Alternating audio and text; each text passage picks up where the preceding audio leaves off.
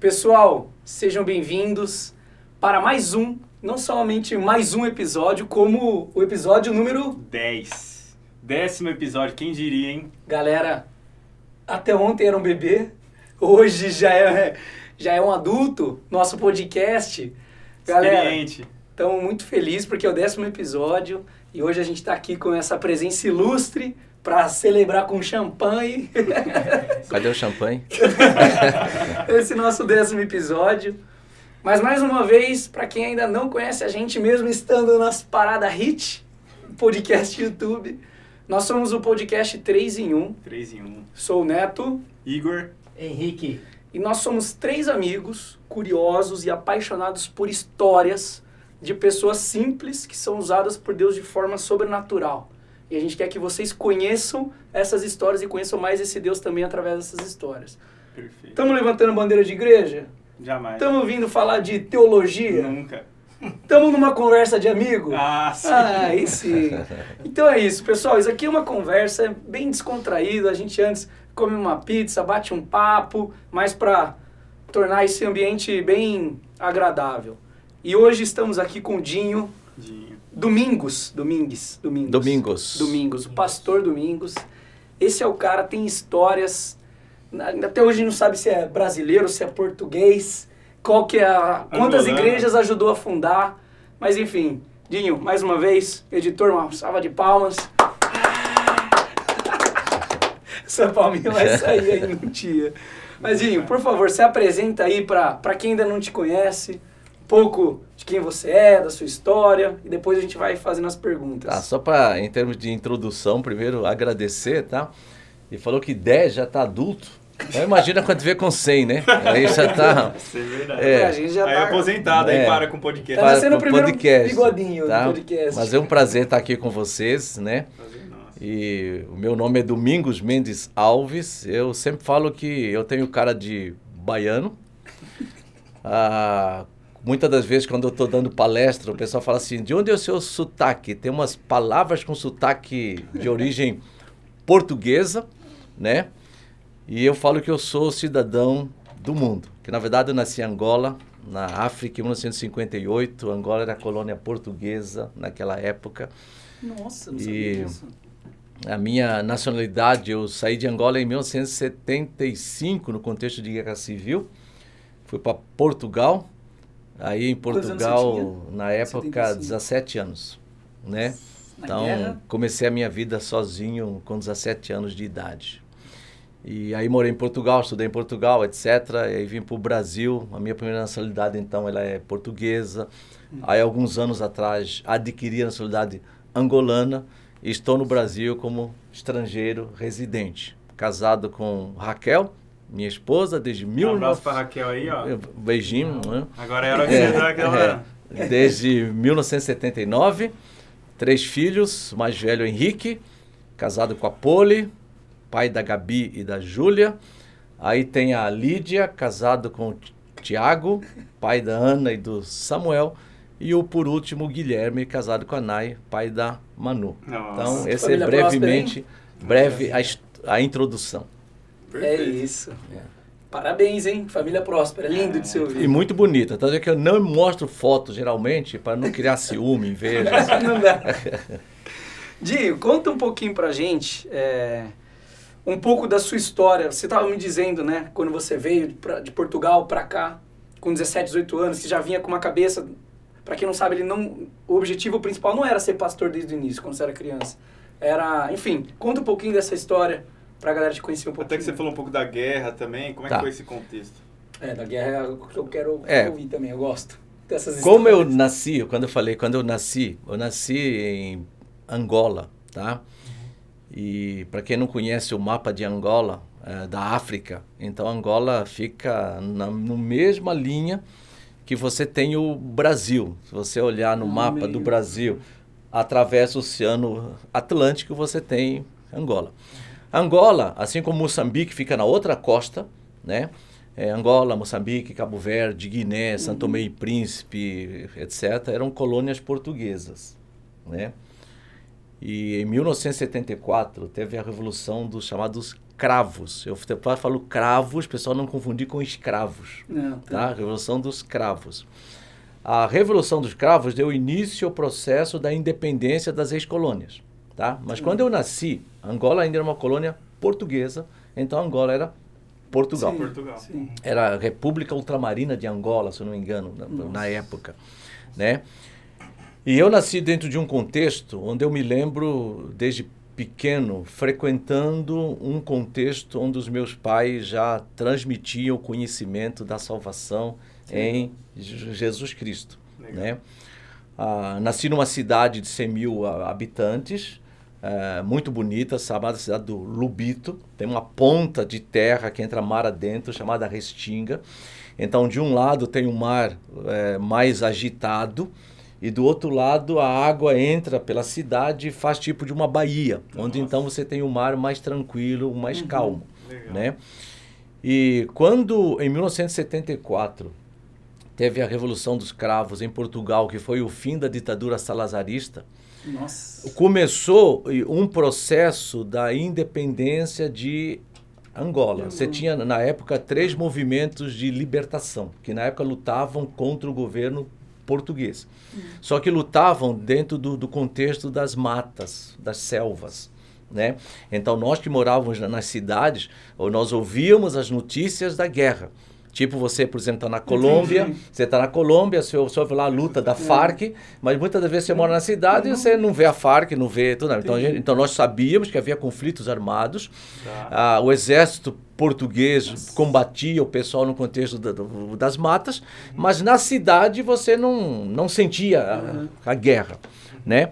Então, quando em 1974 teve a Revolução dos Cravos em Portugal, com o fim da ditadura salazarista, na época Marcelo Caetano era presidente de Portugal.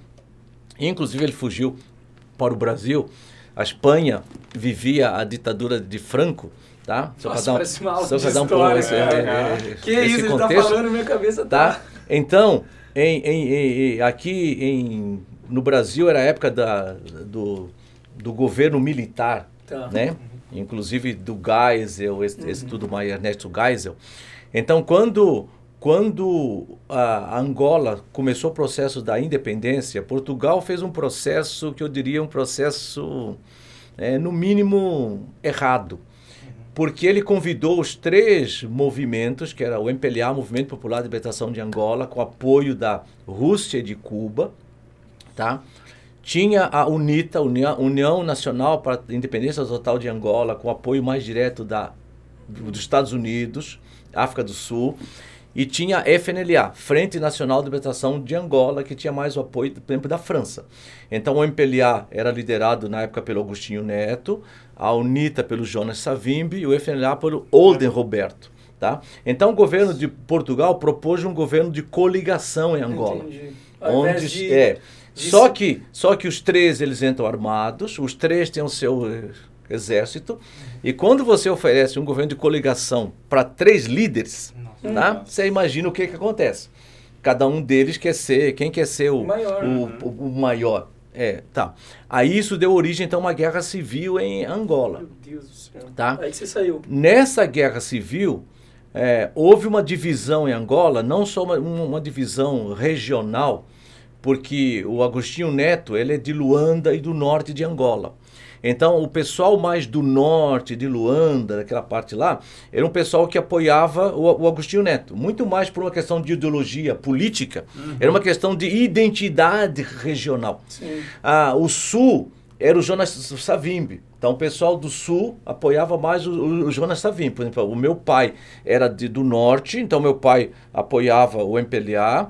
A minha mãe era do sul, a minha mãe apoiava... Nossa. Nossa a UNITA. O Alder Roberto ele era de uma região mais leste, então uma região de pouca densidade demográfica, uhum. tá? Então, quando a guerra começou civil, porque é uma luta entre três uhum. para quem vai governar, isso também gerou divisões entre regiões e famílias. Né? Tanto é que quando a guerra, por exemplo, começou, eu tinha acesso, por exemplo, a comandante de guerra por causa até da própria presença familiar. Então eu frequentava, por exemplo, a casa de um comandante de guerra lá. Aí eu via como eles faziam estratégias. Eu, de alguma forma, naquela, naquele momento, eu, eu me fascinei com aquilo. Então, eu também fazia parte de milícias armadas, eu também fazia parte. Aí um dia a minha avó é, chegou para minha mãe e falou assim: o Dinho está chegando em casa muito tarde. Porque nós éramos o tipo de, de, de, pessoas que muitas das vezes, por exemplo, na cidade do Lubito, uhum. então vai ter um combate. Então, por exemplo, se você vai ter um combate, o empelhado está aqui e a UNITA vai te atacar, ah, muitas das vezes o pessoal fala assim, ah, a UNITA vai atacar no sul, do, do no sul, tá? Aí você desloca o exército para o sul, mas na verdade eles não vão atacar para o sul, é uma fake news. Eles vão atacar, por exemplo, lá pelo norte. Nossa. Então nós fazíamos parte do grupo de jovens que, que ia, ia lá para ver se de fato eles iam atacar lá. Então a gente passou, eu passei por situações. Cobaias, é, tem uma vez que a gente, louco, mas a gente gostava disso. Tinha quantos anos? Assim? Gostava disso, porque em, em certo sentido, é, você andar armado, você andar é. de botas, é, andar de jipe, é, jovens de 15, 16 anos, né? é, era um negócio assim. Tanto é, tanto é que nós íamos para campo de refugiado, eu lembro, a gente para campo de, de refugiado, por exemplo, de guerra, a gente sentava, é, um prazer que você tinha era pegar a arma, fazer assim, pá, tá, bala é, soltada. O... Então, então, assim, por exemplo, então você se sentia o máximo. Sim, com certeza. Tá? O, o, e você tinha 15, máximo. 15, 15 É, naquela época eu tava 15, 16 anos, tá? Então me sentia Meu Deus! O máximo. Você não tinha medo de morrer na guerra? Olha, na época você não pensa nisso. Tá? Porque, no, por exemplo, nós, inclusive, alguns colegas nossos morreram. A gente passava o dia seguinte e via corpos na rua, porque o combate começou. Uhum. Aí a, a, a, minha avó chegou para minha mãe e falou assim: Olha, o dia está chegando muito tarde. E está acontecendo isso, isso, isso, isso, isso. Então, os pais, para que os filhos não fossem mais envolvidos em termos de, de guerra, se mobilizaram para tirar os filhos de Angola. Hum. Tá? Para Portugal. Para Portugal. E alguns depois foram para o Canadá. Hoje tem, você tem angolanos espalhados pelo mundo cá fora. Tá? Então, eu saí no meio desse contexto. Né? Tanto é que quando eu saí, os meus colegas de, do, do dia a dia, eles me viram como alguém traidor, traidor fugindo. Tanto é que eu tinha, que, tanto é que eu tinha alguns que eram muito amigos meus, que quando eu voltei para lá muitos anos depois, não queriam nem conversar por exemplo, comigo. Mentira. Tá? Tanto é que a, a, a, algumas pessoas falam lá que se eu tivesse continuado em Angola, ou eu estaria é, morto ou eu hoje estaria no alto cargo, por exemplo, militar ou de governo, tudo mais tal, que aconteceu com muitos colegas nossos. Então, por exemplo, muitos colegas meus, depois que eu voltei de muitos anos, não queriam nem conversar comigo mais. Tá? Porque, eu, porque eu era tido aquele que tinha uma certa liderança no meio deles, né? tinha uma certa influência no meio deles, e no, no momento de um contexto de guerra civil, eu, eu saí. Só para você ter uma ideia, nossa, quando começou, história, quando começou, isso? quando começou os tiros e torpedos e tudo mais tal, muitas vezes a gente saía à noite à rua para ver as balas cruzarem, né, para ver as o... balas cintilantes cruzarem, tudo mais tal, é, para ver onde o pessoal ia atacar, o pessoal ia entrar. Então, por incrível que pareça, você parece que viu uma realidade de filme, mas não é. Não é uma realidade de filme, não é ficção, tá? É real. Quanto tempo? Né? Ah, aí, por exemplo, na, na por, exemplo, por exemplo, na minha casa, quando começou os combates, então, por exemplo, você via jipes andando na rua, você ficava com aquela tensão. É o pessoal da UNITA vindo buscar o meu pai, ou é o pessoal do MPLA vir buscar a minha mãe. Então a gente vivia essa tensão. Nossa. Tá? Porque a minha mãe é uma identificação com a UNITA, o meu pai é uma identificação, por exemplo, com o MPLA. Imagina nem da casa. Resumindo, resumindo a história, Nossa. aí nós saímos da cidade do Lubito, eu mais um monte de grupo de jovens, é, num navio. Aí fomos para Luanda. Dá mais ou menos 700 quilômetros por terra, por mar, eu não, não, tenho ideia quanto é. E aí os pais, os avós foram colocar os carros na ponta da restinga. E era final da tarde, aí acendiam os faróis e buzinavam. Essa é uma das razões que eu não Ai, gosto de despedida. Hum. Tá? Porque eu tive uma despedida traumática. É, eu, eu não sabia se eu ia voltar mais, ver pai, mãe e tal. Aí nós fomos, aí nós fomos para Lu, Luanda. Não, antes disso, você, os seus pais chegaram e falaram assim, Dinho, tchau. Todo, é, é. E, e, e, seja o que Deus quiser, você ia parar onde lá? Olha, talvez você viu recentemente o problema no, no, Afeganistão da saída dos, do, dos Estados Unidos. Talvez você lembre daquela cena Nossa. de mães entregando as crianças para os soldados americanos, é, pegando um bebê para colocar em cima do muro. É isso que os pais fazem. Porque geralmente os pais, é, as pessoas mais velhas, elas têm uma dificuldade muito grande de se moverem para uma nova realidade, para uma nova hum. aventura. Sim. Grande parte deles prefere ficar ali e morrer ali. Mas eles não querem que, o filho, que os filhos tenham o mesmo é. destino. Então saí eu, Nossa. o meu irmão mais velho, Sansão, saiu o meu irmão que está em Angola hoje, o, o, o Lando, o Orlando, e, e, saiu os gêmeos, a minha irmã Fernanda, que está em Angola, e o meu irmão Fernando. Tá? A minha irmã mais velha, Angélica, por exemplo, ficou. Então, a situação foi só piorando em Angola? Ou foi, foi piorando. A Guerra Civil é. demorou 27 anos. Meu Deus do céu! Tá? A Guerra Civil demorou 27 anos. Houve um estrago uh, que a gente não pode nem imaginar, não só do ponto de vista econômico, estrutural, de vias, de infraestrutura, como maior do que isso, de vidas que foram perdidas Sim. e famílias destruídas durante. É, ou seja, o legado da guerra é muito triste e muito destrutivo. Então na hora tá? do navio você foi e seus pais ficaram. É, aí nós fomos para nós fomos para Lu, Lu, Luanda, ficamos alguns dias no, no aeroporto. Uhum. Aí nós saímos no avião da Suíça, eu e os meus irmãos e mais alguns outros jovens, tudo mais tal. Essa é a razão pela qual alguém entra no meu escritório em Ribeirão Preto em um avião da Suíça. Eu ah. gosto de guardar as memórias. as memórias, tá? Então tem um avião da Suíça. A Suíça nos tirou, nós fomos para Lisboa. Cara, é essa? Fomos para Lisboa. Fomos para Lisboa, ficamos dormindo no aeroporto alguns dias, tá? E aí do, do aeroporto nós fomos despachados para casas. Eu e meus irmãos foram, fomos para uma casa em Cascais, de mulheres idosas que tinham saído da Segunda Guerra Mundial e moravam em Cascais. Nossa. Então nós fomos para uma casa filme, né? que tinha mulheres austríacas, mulheres alemães, mulheres. Então imagina só, cinco jovens africanos chegando nessa casa. Só que tinha uma mulher lá, uma mulher negra, inclusive, que trabalhava na, na cozinha. Tá? Um parênteses, até então você não havia tido um encontro pessoal com Cristo? Já tinha. O meu encontro pessoal com Cristo aconteceu em Angola, é, inclusive antes dos meus 15 anos, tá? E toda essa história, é, ela só mostra que, de fato, foi a graça de Deus em toda essa história. Não só da minha saída, mas com a nossa própria chegada em Lisboa.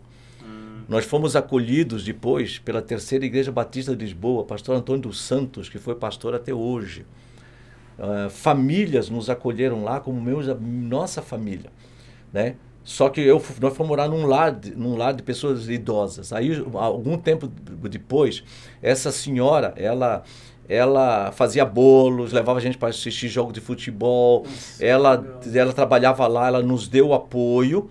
Aí os meus irmãos sentiram falta de Angola, resolveram voltar. Meu Deus. E voltaram, tá? E voltaram no contexto de guerra tá? Voltaram. Em algum momento você tá? pensou em voltar com não, eles? Porque é eu, que... Não, porque eu tomei a decisão, assim, eu saí porque eu não queria. Me mandaram embora. Eu falei, agora também eu não volto. Perfeito. Essa foi a minha... a, Perfeito. A, a atitude. Mas eles voltaram. Dos que voltaram, dois morreram. Aí um outro está lá hoje, o, o Lando, né? Tem a carreira dele lá na vida lá. A minha irmã Fernanda tá, o gêmeo dela, o, o Nando, faleceu, levou um tiro lá um dia. E o meu mais velho, Sansão, por exemplo, por exemplo, faleceu. Mas eu continuei em Portugal. E, e aí foi quando eu me envolvi com uma série de coisas que eu posso falar da, daqui a pouco. Essa e, história aqui. É, não, nossa, minha cabeça tá milhão. é, parece foi o que ele falou, parece muito filme. É. Tipo, ele falando, pensei Gente, um a minha vida, a minha vida, se eu for contar Cara, em detalhes, juro, ela eu, parece, tipo assim... Gente, ó, eu juro que isso aqui... É total surpresa. Ele tá falando, eu tô assim, ó. Tipo, não é verdade que tá acontecendo isso. Então, essa questão Meu de você Deus. ir para Portugal, esse acolhimento, você ir para a igreja, você via muito o agir de Deus na sua vida conduzindo. E, e- e- entrando nisso, como que foi, né? Você disse, pô, o seu encontro, o seu encontro com Deus foi antes de você participar das milícias. Como que foi essa sua cabeça, a milhão de o que, que eu tô Olha, fazendo? Ou você nem Sou pensava? cristão, mas estou na guerra. Ou nem e- pensava, só quero sobreviver. Eu, eu, eu, eu comecei na, em Ribeirão Preto, na Nova Aliança, uma, uma série de palestras mensais que eu, eu, eu coloquei assim, Desafio Cristão em Tempos e Temas Difíceis. E a primeira foi na quarta-feira passada, que eu falei o cristão diante dos posicionamentos políticos, tá? E a próxima é o cristão diante do armamento, diante dos conflitos armados. Tem como participar? Né? Gostei, hein? Ah, por exemplo, ah, então tem duas coisas que nós temos que deixar claras. Uma é que quando você está num contexto de uma guerra civil, igual nós tivemos lá, ah, você quase sem perceber, você acaba se envolvendo, Claro. Tá? Porque você está lá, você tem família, você tem Perfeito. tal. É, ou você foge, igual muitas famílias fugiram, ou você, de alguma forma, não tem como você ficar neutro. Neutro, né? Tá? Então você acaba se Envolvendo. Te envolvendo nisso. A grande diferença do, do cristão é que o cristão, assim como o cristão hoje na Polícia Militar do, do Brasil, o cristão na Polícia Civil, o cristão no Exército, ele continua tendo uma atitude diferenciada daquele que não é cristão. Entendi. Tá? Entendi. O cristão, ele trata as pessoas, mesmo seus inimigos, com respeito, com dignidade. O cristão, ele não usa, vamos supor, do armamento para se impor como déspota, como tirano.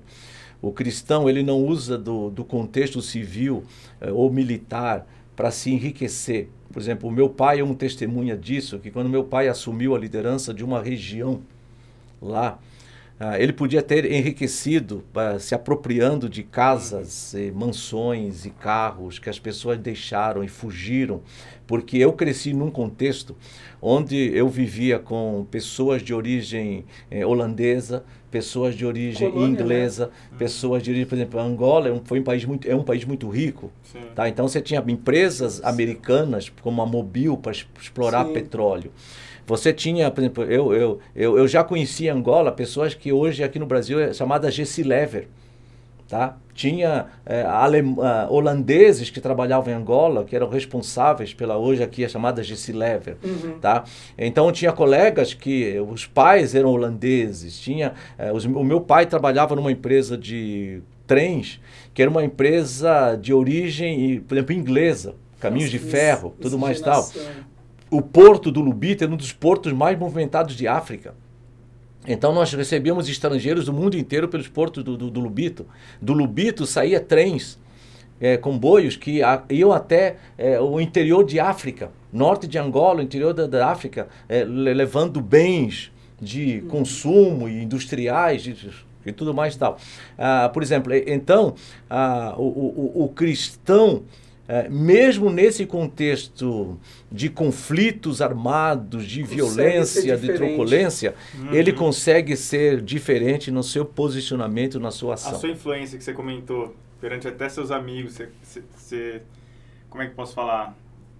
Acredita que é por conta disso também? É, porque eu sempre fui um, eu sempre tive uma, uma certa liderança natural. Entendi. E eu sempre gostei de, de- de desafios. Eu era aquele tipo de cara que falava assim: ah, você não consegue fazer aquilo. Eu falava, eu consigo. Às vezes eu batia a cabeça, quebrava, apanhava, eh, me machucava, Mas- mas eu era assim. E isso, inclusive, eu dou graças a Deus, porque, no bom sentido, o Espírito Santo talhou a minha vida.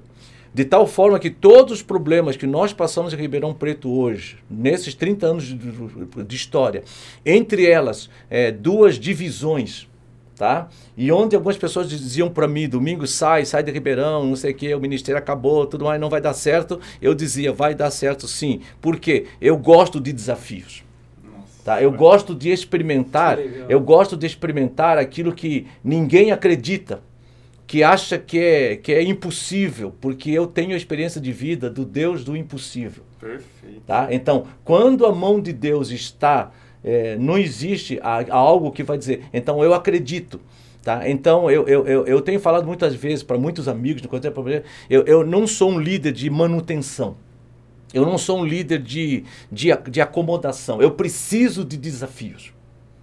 Tá? De coisas que são. Só para você ter uma ideia, quando eu cheguei em, em- em Ribeirão Preto, ah, eu cheguei para implantar uma igreja que fosse inicialmente, um trabalho fosse inicialmente atingir a classe alta, vamos usar essa expressão no- na, no- no- na- na linguagem socioeconômica, tá? para que a igreja fosse uma igreja que dialogasse com todo o público-alvo.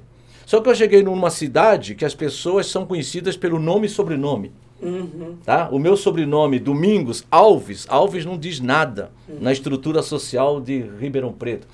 Eu cheguei como afrodescendente, eu não cheguei como é, norte-americano, europeu, alemão, embora pareça que eu seja alemão, né? Pela cara e tal. Ah, eu, eu cheguei assim, tá? Ah, eu cheguei sem poder econômico, do ponto de vista financeiro, de status, tudo, tudo mais e tal. Mas era o desafio que de alcançar. E Deus deu estratégias tão interessantes e tão boas que a igreja hoje ela dialoga com todos os públicos alvos de Ribeirão Preto. Tá? Perfeito. Ou seja, e, no- e Deus nos deu o quê? Uma capacidade de penetração na sociedade muito além de qualquer pessoa podia imaginar. Perfeito. Tá? Então o que? É o que? É, é, é, é- é os desafios na, na confiança de que de fato Deus, se Deus tem a boa mão sobre nós, Ele vai conseguir nesse processo. Então quando eu saio de, de. Angola, é todo um contexto de desafios. Um jovem de 17 anos chegando numa realidade de diferente, assumindo responsabilidade de vida, tá? Agora, tudo isso é fruto do quê? É aquilo que Paulo fala em 1 Coríntios 15. Não eu, mas a graça de Deus em mim, Perfeito. tá? Cara, Quando você fala dessas. é, esse espírito de você, né, de ser. tomar coragem, de tomar esses desafios, liderança, é, você tem. an- antes da gente passar para a história aqui já no Brasil e tudo mais, lá na milícia ou lá em, em Angola, alguma história assim, que você viu agir de Deus na sua vida de uma forma que você falou assim: nossa, isso daqui é. Se não fosse isso. Se tem uma história bem Olha, clara. tem, tem duas coisas claras. Por exemplo, teve uma vez que nós estávamos, nós estávamos, é, é, tínhamos saído do nosso bairro, o bairro do Compão, é, porque o conflito estava entrando muito no bairro que nós morávamos, e, e nós fomos para Restinga, que é mais a ponta que vai lá para o mar. E aí eu lembro que nós estávamos várias famílias reunidas lá, inclusive na casa do Daniel Soares Correia, que era um dos líderes lá de Angola, um trabalhador que depois acabou assumindo a liderança espiritual, porque alguns pastores já acabaram saindo de Angola, tudo mais tal, e um homem de Deus, inclusive, eh, que já faleceu, mas com uma história impressionante de tempo de vida. E num, e, e- num desses dias, eh, a minha mãe e meu pai resolveram voltar para a casa que nós morávamos para buscar mantimentos, buscar coisas, tudo mais tal. E nós fomos, voltamos, eu lembro direitinho. Só que quando nós chegamos lá, eh, começou um conflito. Tá? E eu lembro direitinho de, de ver gente sendo baleada à frente de nós, por exemplo- por exemplo, na rua. Né? E, e, e aonde eu percebo a mão de, de, de de Deus é na, é, na, é na preservação, de novo, da minha vida uhum. tá? Porque eu tinha tudo, vamos usar a- a expressão, para jovem, talvez não chegar aos 63 anos que eu tenho hoje, Uhum. tá? Mas a preservação de Deus na minha vida em toda essa história, tá? Eram os propósitos que Deus tinha lá adiante, onde ele tinha eh, essa história. Ah, porque eu sempre fui muito assim de, por exemplo, em, em- quando eu fui lá em 94, se eu não me engano, acho que foi a primeira vez que eu pisei em Angola desde que eu saí. E eu fui casado já, fui com a minha esposa. Ah, e, Imagina e aí o. Henrique era pequenininho, né? O Henrique nasceu em 92, assim. Ah, 82, melhor falando. O Henrique era pequeno, tinha tava com seus Henrique, Uhum. Guilherme e tudo mais e tal. Ah, eu, eu lembro que a primeira vez que nós fomos, ainda, ainda ah, havia conflitos ainda. Tá? E muitas das vezes você parava nos, passava nos conflitos, passava nas barreiras militares, então você passou aqui, eles revistavam toda a sua mala, revistavam todas as suas coisas. Aí você andava 500 metros, o cara falando, para aí, vai revistar tudo, vai revistar tudo, tudo mais e tal. E eu sempre fui muito assim de, no bom sentido de de peitar. Eu falo assim, eu sempre falo no pessoal, não me imitem, tá? E, e, e então eu, eu, eu, falava assim, eu não vou abrir não, eu não vou abrir, a, a, minha mãe tá cansada, já abriu ali, já abriu, não vai abrir mais, então pá, pá, pá, pá. Tá. Aí um dia eu tava no, no, no, no aeroporto, tava eu e o Davi Cox Júnior, nós fomos fazer um trabalho lá, de treinamento de, de, de liderança. E como o Odebrecht tinha muita influência lá com o governo angolano e tal, é, nós tínhamos o um lugar no voo, chegamos lá no aeroporto, o nosso lugar não estava mais no voo. Nossa. Tá?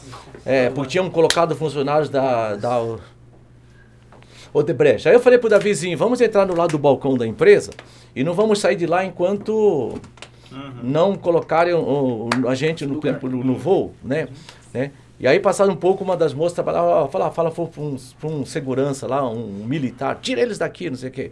Aí o militar pegou um cinto, colocou, deixou a fivela desse lado assim, veio na nossa direção, falei pro Davi, fica aí, não se mexe. Tá? Aí o cara veio, aí o cara olhou para mim, ele ameaçou que ia bater, não bateu, recuou, foi lá, a moça falou, tira eles. E ele falou para a moça, e se eles forem alguém importante, como quem diz, se o cara, é. não, se o cara não está se mexendo. É, exato. Tá? Não... Tipo assim, eu não sei com quem eu estou, por exemplo, mexendo. Então, esse meu atrevimento, ele era muito perigoso. É, imagina. Tá? É, uma vez, na, na, na não estou dando exemplo para ninguém imitar, estou só citando a presença de, de, de Deus. Uma vez eu viajei com a minha mãe quando chegou no aeroporto de, do, do, Rio, de, de, São Paulo, o cada polícia, da cada polícia, por exemplo, federal, quer que a minha mãe preenchesse uns papéis tudo mais e tal. E ela tinha tido um derrame, então ela não tinha condição de preencher o papel, porque ela tinha a mão direita dela mirrada e a mão esquerda ela escrevia. Aí eu falei pro cara, olha, eu posso preencher? Ela falou, não, ela, você não vai preencher, você vai, ela vai preencher. E uma coisa que podia ser preenchida em cinco minutos, ela demorou oh. quase meia hora. E aquele sacrifício, uma letra feia, não dava uhum. para ler direito, tudo mais e tal. Aí quando ela terminou de preencher, ele falou para mim, agora você pega isso aqui, você vai lá e paga a taxa, que tinha que pagar uma taxa por causa de multa de imigração, uhum. porque ela tinha passado do tempo que estava aqui e tudo mais e tal. Eu virei para ele e falei assim, ó... Eu não pude preencher, eu também não vou pagar taxa nenhuma, não. tipo assim, eu falei assim, tipo assim, eu, eu, eu, falei pro cara assim, eu não posso preencher, agora eu vou pagar taxa. É, agora eu posso. É. Tá? Agora eu posso pagar taxa, tudo mais e tal. Ele falou para mim assim, ó, fique no seu lugar. Tá? Eu falei, também, eu vou ficar no, no, no meu lugar, mas eu não vou pagar taxa. Tá? E ele falou assim, tudo bem, então, na hora que, que eu ia viajar para Angola com a minha mãe, ele falou assim: então você não quer pagar? Na hora que você voltar, você paga. Eu falei: ah, tá, então na hora que eu voltar, eu pago. Mas não vou pagar taxa nenhuma agora. E, então, esse espírito meio uhum. é, enfrentador, ah, eu talvez não tivesse vivo em Angola hoje. Isso é tá? é verdade. Então. Deu para ver a mão é, de Deus, né? Então, a mão de Deus atrás de tudo isso. Uhum. E, e você, daí beleza, você... Estava em Portugal, é, né, em Portugal. na casa lá da, das idosas, lá austríacas, e, né? E como que foi essa saída de Portugal para chegar aqui no Brasil e principalmente, eu quero entender um pouco da, da sua cabeça de você começar a querer buscar o ministério pastoral. Tá. Isso começar... Com 17 anos você começa, né? O que, que eu vou fazer da vida? É. Você... Então, então é o seguinte, o, o meu pai trabalhava nessa empresa de caminhos de ferro, que é de trem, né? E ele trabalhava, no, por exemplo, no hospital, na área administrativa. Depois a minha mãe foi trabalhar no hospital também, no outro hospital. Ah, e nós éramos seis filhos, tá? Ah, quatro homens e duas mulheres. O meu pai tinha um Toyota, um carro sedã, né? Eu lembro direitinho. E, mas não cabia oito pessoas no carro. Além disso, a minha avó morava conosco, a minha avó materna. A minha casa sempre foi casa cheia. Houve uma época que o meu tio João morava conosco, a tia Anitta morava conosco também, e tínhamos ainda a Maria, que é nossa irmã adotiva, que morava conosco. Então, tinha épocas que nós tínhamos 11 pessoas em casa.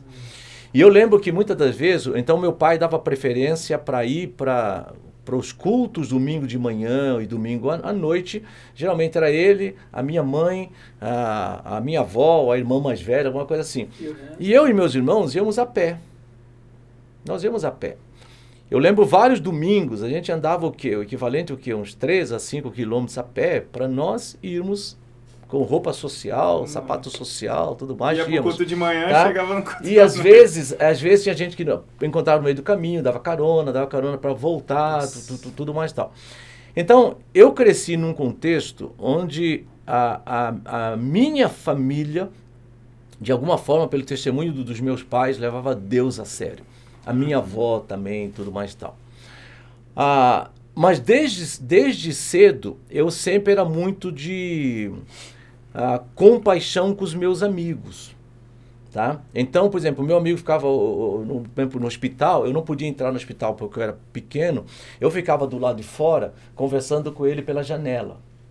Tá? E foi daí que começou a surgir no meu coração um desejo de fazer medicina. Tá? Eu tinha um problema sério de gagueira. Então, ah, eu até hoje, eu acho que eu tive algum trauma de nascença, né, em termos... Porque eu tenho até uma costela aqui sobressaída, alguma coisa assim. Esses dias, inclusive, a Ana, minha neta, encostou aqui e falou, vovô, você tem uma costela aqui mais alta. E um dia minha mãe ia me explicar o que aconteceu, mas não deu tempo. A minha mãe faleceu. Mas ah, alguma coisa aconteceu na minha nascença, no meu processo de nascença aí, tá? Ah, então, eu, por exemplo, eu, eu começava a falar, eu falava, Dava aquela travada. Tá. Aí a pessoa ficava olhando para mim e eu ficava nervoso. E quanto mais nervoso ficava, tá. Tanto é que eu, eu estudei, por exemplo, numa época onde você tinha, desde o primário, você tinha provas orais e Nossa. provas escritas, Nossa. tá? E eu não conseguia fazer as provas escritas. E geralmente eu acabava sendo isento das provas escritas, tal. E, a- e, e e o, e o nosso trabalho com jovens e adolescentes, e na época, inclusive, o Erlander Mário Felizardo, pastor que hoje mora em Viseu, era o pastor da, da igreja lá. Que memória. E, e- Sabe o nome de e- todo e- mundo. e- Nome e sobrenome. por exemplo, e, e a família, ele era muito amigo da família, frequentava muito a casa, tudo mais tal, e foi uma das pessoas que teve influência no, no conhecimento da minha fé em Jesus Cristo como Senhor Legal. e Salvador. E, e tinha muito programa de jovens, adolescentes, só que eu normalmente não participava. E eu falava assim, olha, quero fazer uma, falar uma poesia, Dia das Mães, você não pode. Quero falar isso no jogral, você não pode. Quer falar um negócio, você não pode, e tudo mais e tal. Aí um dia eu estava num acampamento na cidade de Nova Lisboa, hoje conhecida como região de Uambo, tá? E tinha e nesse acampamento Aonde isso? é, no interior de Angola, Ah, tá. tá? Na região chamada Uambo hoje, antiga cidade de Nova Lisboa, tá? Ah, eu estava num acampamento e nesse acampamento ah, houve uma hora que eu fui por meio do mato lá e, e eu falei, Senhor, eu, eu gostaria de dar o meu testemunho no acampamento. Aí eu já tinha sido batizado, já tinha sido. eh, tinha a certeza da minha fé em Jesus Cristo como Senhor e Salvador, tudo mais tal. Eu falei, eu gostaria de dar o testemunho no acampamento. Aí eu cheguei pro pessoal da liderança do acampamento e falei, gente, eu gostaria de dar um testemunho. Aí o pessoal olhou para mim e falou assim, Dinho, né, e eu falei assim, eu, eu gostaria de, de- de- de- dar um testemunho, tá? Aí a pessoa fala assim, Dinho, Vadinho, não tem como você dar o testemunho, né? Aí eu falo assim, eu falo assim, mas me de- deixa dar o testemunho, tá? E resumindo a história, eles me deixaram. Eu falei 10 minutos, eu não gaguejei uma vez sequer. Veio Tá. aí. Para espanto de todo mundo, Até seu tá? ou não? Exatamente. Quando eu fui para Portugal, um pouco depois, Portugal estava no, ar- no auge dos movimentos evangelísticos de rua. Porque na época da ditadura salazarista, as igrejas evangélicas não tinham liberdade da expansão do evangelho. Era a igreja católica, o- por exemplo, romana. Uhum. E saiu, as igrejas evangélicas saíram para as ruas. Eu tenho fotos até hoje, de eu indo para as ruas, pregando, tudo mais e tal. E a OM, Operação Mobilização, navio na época, eu sempre confundo Logos e o Dulos, navio lá, começou uma concentração evangelística. E eles queriam, através do Jonas Chemical Host e o Frank Dietz, eles queriam ah, jovens portugueses que dessem testemunhos da sua conversão antes da grande pregação da conferência. Por exemplo, o Host, legal. o Jonas Chemical Host ia pregar, aí tinha que ter um jovem. E eles fizeram testes. Você tinha que dar um testemunho de três minutos. E eu fui aprovado nesse teste. Olha. Então eu comecei a dar testemunho nas grandes conferências públicas em Portugal. Nossa. Isso me abriu, isso me abriu portas para falar poesias nas igrejas. Eu comecei a ser convidado para falar Dia dos Pais, Dia das Mães, não sei o quê. E eu tinha muita facilidade de dramatização. Eu consigo, por exemplo, eu conto história para os meus netos, eles dão- olham para mim e falam, ele fala assim, é verdade, vô? Ele não sabe se eu estou falando verdade ou mentira, porque eu consigo dramatizar bem. Então, eu, eu tinha muita facilidade de dramatização.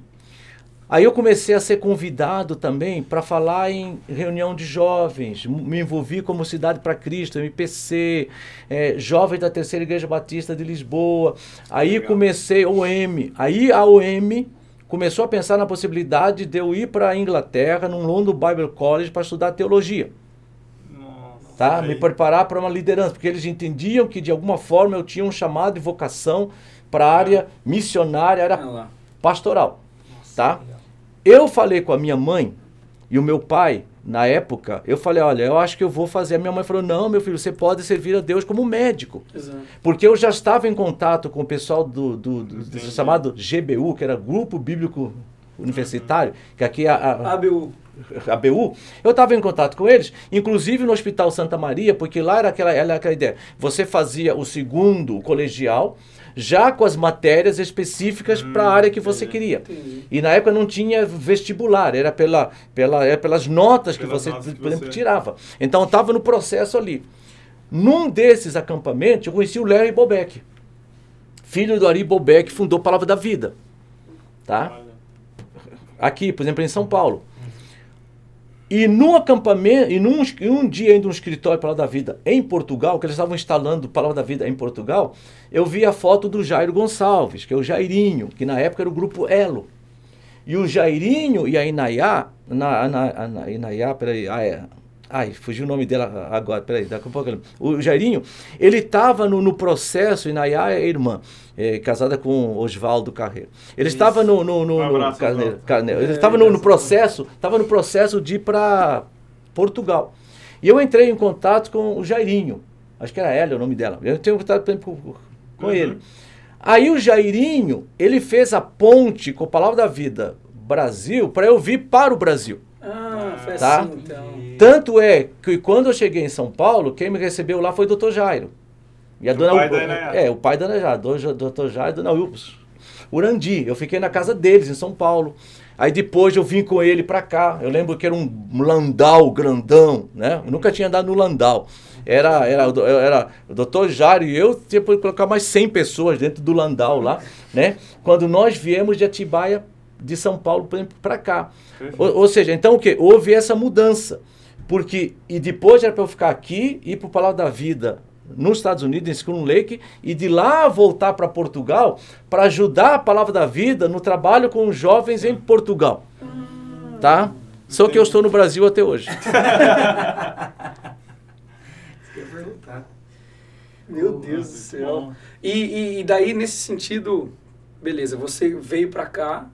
E como que foi a questão de você começar a fazer a fundação da igreja lá em Ribeirão Preto? Tá. Agora, desafios. coisa- Desafios. Quando eu vim para cá, eu procurei um missionário norte-americano. Eu falei, eu vou estudar no Brasil, que ele era da junta de Richmond lá. E eu preciso de sustento, porque eu não tinha promessa de sustento. O doutor Jairo, na época, me, me prometeu 50%. Eu lembro, na, eu lembro direitinho. Na época era 1.100 cruzeiros na época. Cruzeiros. 1.100 cruzeiros na época. A mensalidade era 2.200.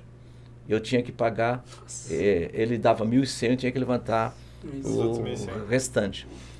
Gente, Deus fez coisas. Aí eu procurei esse pastor da junta de Richmond. Ele falou: olha, a gente pode te ajudar, mas com um compromisso de te ajudar, mas você tem que voltar para cá e nós vamos destinar o campo para onde você vai. Eu falei, não, eu não quero isso, porque eu não sei, eu não sei o que vai acontecer na minha vida daqui 3, 4 anos. Eu não posso assumir um compromisso que eu vou voltar, Voltar, né? sem saber o que vai acontecer. Então eu falei, então eu prefiro esse sem nada. E vim, e foi assim que eu cheguei. E os anos que eu estudei, Deus proveu os recursos de formas que vocês nem imaginam, mas Deus proveu todos os recursos necessários para o estudo. Eu tive a Giane Leite como meu, minha colega. Fernando estava no segundo ano, Fernando Leite. Ele era da, da turma do segundo ano, era da turma do Um primeiro aí, ano. Fernando, tá? tá assistindo. Ah, e começamos todo um relacionamento. Quando eu terminei o, o ministério, os estudos na Palavra da Vida em 1979, eu cheguei em 77, eu fui para o pastor Ivênio dos Santos, que estava na Igreja Batista Central de Belo Horizonte lá, é, através de indicação de outras pessoas, acabou nos levando para Minas. O Fernando foi para Ouro Preto e eu fui para um processo de implantação de uma igreja na cidade de Mariana, através do, do Enéas Macarenco, que começou uma evangelização com a diretoria da Samarco. Alguns diretores da Samarco se converteram. Eles queriam alguém que fosse ensinar a Bíblia para eles. O Ivênio me indicou legal. e para implantar uma igreja. Então eu fui lá trabalhar com a liderança da diretoria da Samarco na época tá? visando a implantação de uma igreja na cidade de Mariana. Né? Mariana tinha, na minha época tinha 20 mil habitantes, apenas uma igreja, Assembleia Uhum. Tempo de Deus, bem pequena. Uhum. Então, aí está o quê? Desafio. Sim. Tá? Um jovem chegando para Quantos trabalhar anos? com diretores de Samarco, 19 anos, Nossa. Inclusive, gente que estudou que estudou, estudou no ITA, tinha diretoria na Samarco, Fausto, Geraldo e muitas outras pessoas, diretores, e eu chegando, recém-casado com a Raquel, recém-formado, para ensinar a Bíblia para esse pessoal e ao mesmo tempo implantar uma igreja lá. Tá? Bota Ah, desafios. o- o- ou seja, aí, aí nós ficamos um tempo. Aí o Fernando saiu de Ouro Preto, veio para São Paulo. Se eu não me engano, em 83, alguma coisa assim. Né, 82. Aí eu fiquei um pouco mais, aí eu vim o- através de uma influência do Carlos Osvaldo. Hum. O Osvaldo me convidou para voltar à Palavra da Vida para terminar, o, na época era o bacharelado, com ênfase em línguas, grego, hebraico e tudo mais tal. E eu voltei, e de novo, desafio. Voltei, eu, a Raquel, é, Henrique, na época com pequeno, dois anos, três anos, a, a Lídia pequena, porque eles têm diferença de um ano, e a Raquel grávida do Guilherme. Tá? Nós voltamos para lá. O Fernando estava morando em São Paulo, ficou um tempo lá, tem envolvimento com CEPAL, tudo mais tal. Aí o Fernando veio para Campinas 84, né? que tem o processo da, da, da implantação da igreja aqui. Na época tinha Arvide, Willing, Kyoshishida, que depois hoje está em Brasília, tudo mais e tal. Então o Fernando veio para cá. Quando o Fernando veio para cá em 84, eu fui para a palavra da vida. Tá? E durante o tempo que nós estávamos em Minas, todo dia livre de férias, tá? Uhum. Ah, feriado, final de semana, eu, Fernando, a Giane e a Raquel passávamos o dia inteiro juntos, brincando, tudo mais e tal. Legal. Tá? Então, só um parênteses aqui, por isso vocês não imaginam a dor para mim da, de sentir a dor do Fernando, embora eu não possa me colocar na pele do Fernando, Mas eh, no falecimento da, da Giane. Tanto é que o Fernando, quando a Giane, isso é uma palavra até para o Fernando, para ele saber o que eu estou sentindo, é, o Fernando compartilhou, compartilhou algumas músicas quando a, Fernanda, quando a Giane estava internada. Tá? Aquela canção de Davi, algumas músicas da Raquel Novaes, tudo mais tal. Eu confesso para vocês que eu não gosto de ouvir essas músicas hoje. Porque essas músicas hoje me trazem a memória da Giane. E quando eu ouço essas músicas hoje, elas me dão mais tristeza. Até esse dia eu estava conversando com a Raquel, minha esposa. A gente ouve a música, vem na mente a Jeane. Ou seja, como, como, como, é que a coisa, a música marcou, tá? Então, quando o Fernando vem para cá, eu, eu, eu, 84, o Fernando me indicou para eu vir para Campinas também. E eu vim para Campinas em 85. Fiquei um tempo em Barão Geraldo, pastorei a igreja de Barão Geraldo. Não deu certo porque não me adaptei à estrutura da igreja, a igreja não se adaptou à minha estru- estru- estrutura. Aí o Fernando me levou para fazer parte da equipe da cidade universitária. Tá? Então estava eu juntamente com ele, por exemplo, na equipe. E naquela época eu tinha a responsabilidade do. Não, não lembro do nome, acho que era cuidar do rebanho, que hoje é o Osvaldo que faz isso, né? E também tinha a responsabilidade pela missionária da igreja. E nós tínhamos três trabalhos, né? Tinha trabalho em Morungaba, o Luiz Riscado, inclusive, trabalhava na Embratel, né? Então, o Luiz Riscado até dava toda assistência lá. Tinha trabalho em Vinhedo, né? Que está hoje o pastor André, tinha um grupo pequeno lá em Vinhedo, tudo mais. E tinha um trabalho em Ri- Ribeirão Preto, que inclusive uma das pessoas de Ribeirão Preto, que nós tínhamos um grupo pequeno lá, tinha se convertido em Ouro Preto quando o Fernando trabalhava em Ouro Preto, e nós conhecemos ela lá em Minas. Ela estudava, fez nutrição na Faculdade Federal de, de Ou- Ouro Preto. Ouro Preto. E um outro casal era um primo do Fernando e da Giane. E tinha um outro casal, tinha contato com a igreja batista do, do Murumbi e tal, coisa. Então, o, o- o- então, começou esse projeto pela liderança do Fernando, o Willing foi lá algumas vezes, o Timão, Timothy Lips foi algumas vezes, e outras pessoas foram lá algumas vezes. Até que um dia eu cheguei pro Fernando e falei, Fernando, eu acho que eu vou pegar asas. Tá? Uhum. E o Fernando falou, Dinho, fica à vontade, aonde Deus estiver dirigindo você, tudo mais. E eu falei, eu vou para Ribeirão, Ribeirão Preto, Por que, Ribeirão? né? Porque era o maior de- desafio. Ribeirão Preto sempre foi visto como um vazio evangelístico. Aquela região é uma região muito dominada pelo catolicismo romano. Por ser mais interior. É, e, também, né? e um sincretismo também muito forte da, do ponto de vista espiritual, com o espiritismo e tantas outras coisas. É verdade. E, e de alguma forma eu me senti desafiado por Ribeirão Preto na implantação de uma igreja lá, que fosse uma igreja que dia- dialogasse com todos os públicos-alvos. Você tinha ido lá antes? Tá? Eu, eu ia lá toda semana, dirigir grupo pequeno. Ah, tá. Hum. O Fernando ia inicialmente, depois o Fernando eh, parou, o, o, o Arvid ia, mas depois eu ia ter uma responsabilidade. Toda semana eu ia para lá. Eu dirigia um grupo pequeno, algumas vezes eu ia lá quarta-feira, voltava, Nossa. outras vezes eu dormia lá, né? Até um dia eu cheguei para o Fernando e falei, Fernando, se alguém não mudar para lá e não fizer o trabalho lá, Não esse vai. trabalho não vai para frente, não vai crescer, tá? E eu falei, e eu vou para Ribeirão Preto. E eu, isso foi em- no, no início de 91. Um ano depois, a igreja se tornou independente, autossuficiente de, da Igreja Batista do Estado de Campinas. Em 92, ela foi organizada como igreja. Tá? Tivemos grandes desafios durante esse tempo, mas Deus tem nos conduzido em vitória pela graça e para a glória do nome dele. E ano que vem faz 30 anos. Vai fazer 30. É. É, que nós estamos lá. A igreja faz 30 anos o ano que vem. É, a gente gosta muito e é, e é o que acho que até o que você ia falar no começo você falou não isso daqui eu eu falo depois porque um dos nossos principais é, assuntos que a gente gosta de tratar aqui é exatamente o agir sobrenatural de Deus na vida né, de pessoas como você que são usadas por Ele e você obviamente tem toda essa história de Angola você tocando uma igreja você deve ter muitas histórias, né? E a gente sempre se surpreende com cada tipo de história que cada um traz, que cada um é de uma visão. Uhum. E aí, não sei o que, que vem na sua cabeça agora, alguma história Esses que você... 30 anos. É. É, deixa eu contar dois, do- duas coisas rápidas. né? Uma de família, outra de 30 anos. Quando o Henrique nasceu, grava isso.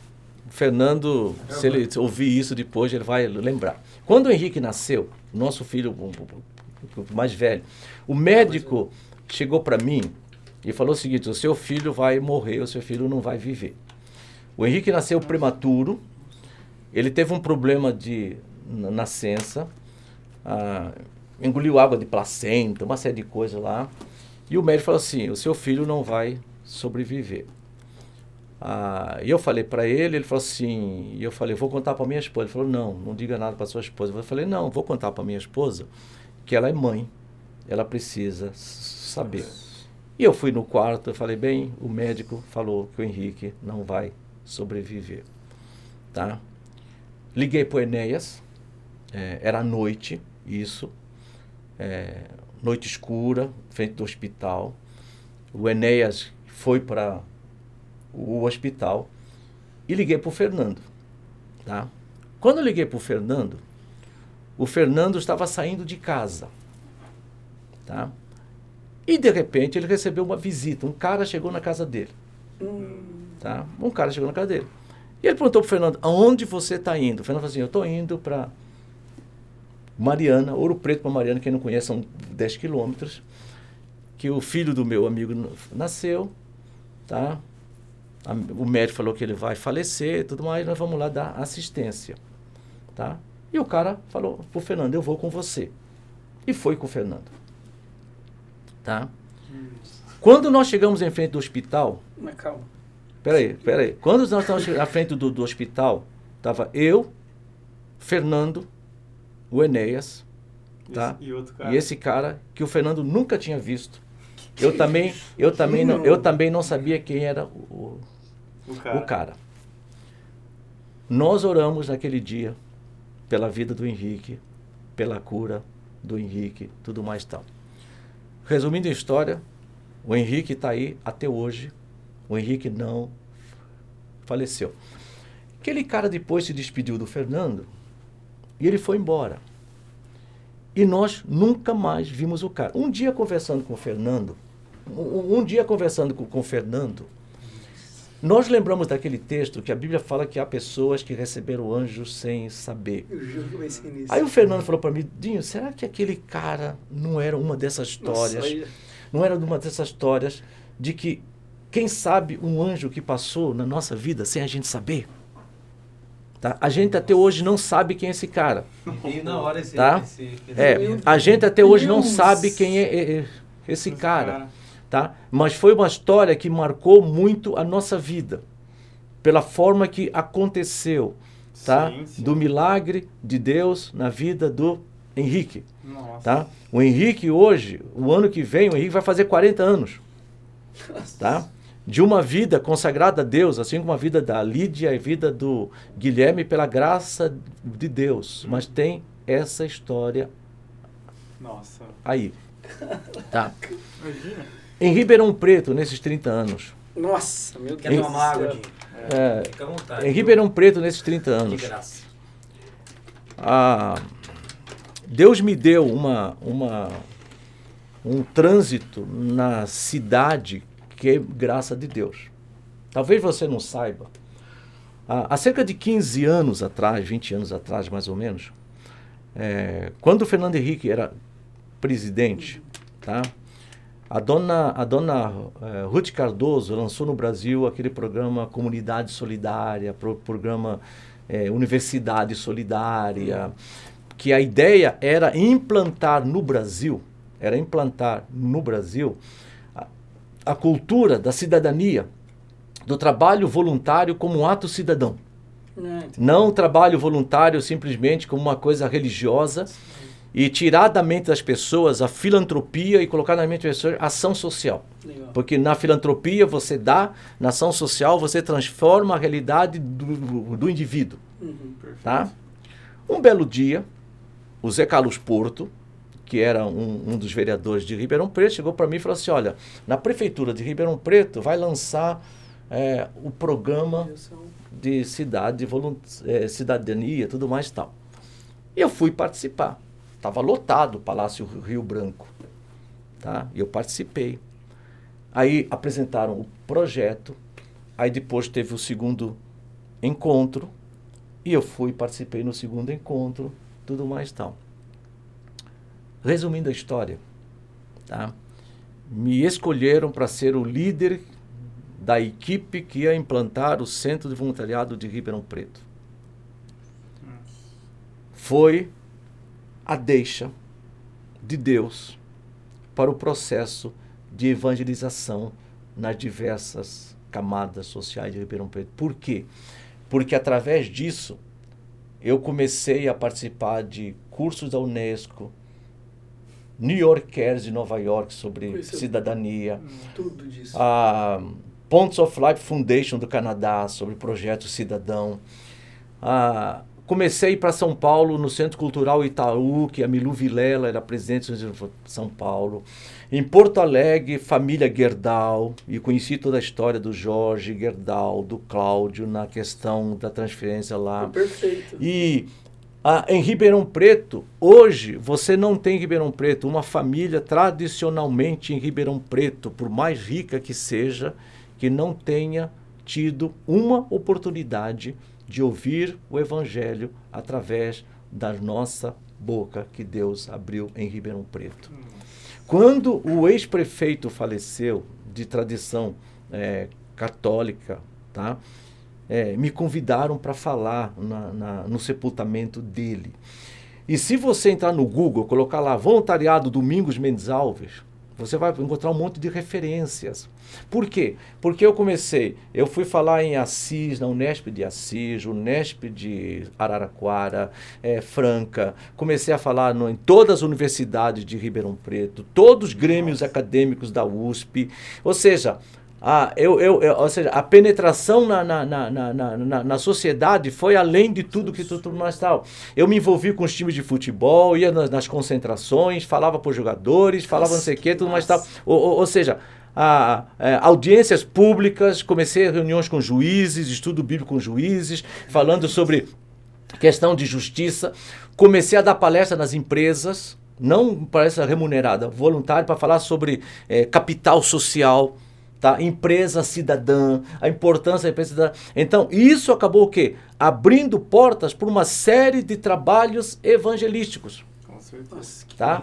Através de o quê? Através de relacionamentos que foram criados em todo esse processo. Aí, aí volta aquela história, tá? Alguém chegando em Ribeirão Preto, que não tem um nome tradicionalmente ligado Nossa. com uma família importante afrodescendente, centro da tal, mas de repente se torna na cidade um referencial, tá? Na vida comunitária, ao ponto de você ter pessoas tremendamente de alta influência que de repente convida para ir ministrar no casamento de um filho, Nossa. de uma filha, tá? Te convida para ir no hospital visitar, orar alguém, tudo mais tal. Ou, ou seja, quem explica isso? Quem explica isso? É a graça de Deus, tá? É o mover de Deus em todo esse contexto. Em 96, quando teve a nossa primeira divisão lá, que um grupo saiu, depois eles pediram perdão, três anos depois. O Fernando tentou ainda trabalhar para que não houvesse, mas acabou acontecendo. Depois eles reconheceram que houve injúria, calúnia, rebeldia tal. Pediram perdão, está acertado, não existe Nada de amargura, de rancor, tudo mais tal. Mas o grupo que saiu era a base financeira. Hum. Tá? Era a base. Entendi. E o boato que corria é que nós íamos fechar as portas. Tá? Na época eu morava num condomínio, saí do condomínio para morar numa casa numa, de rua.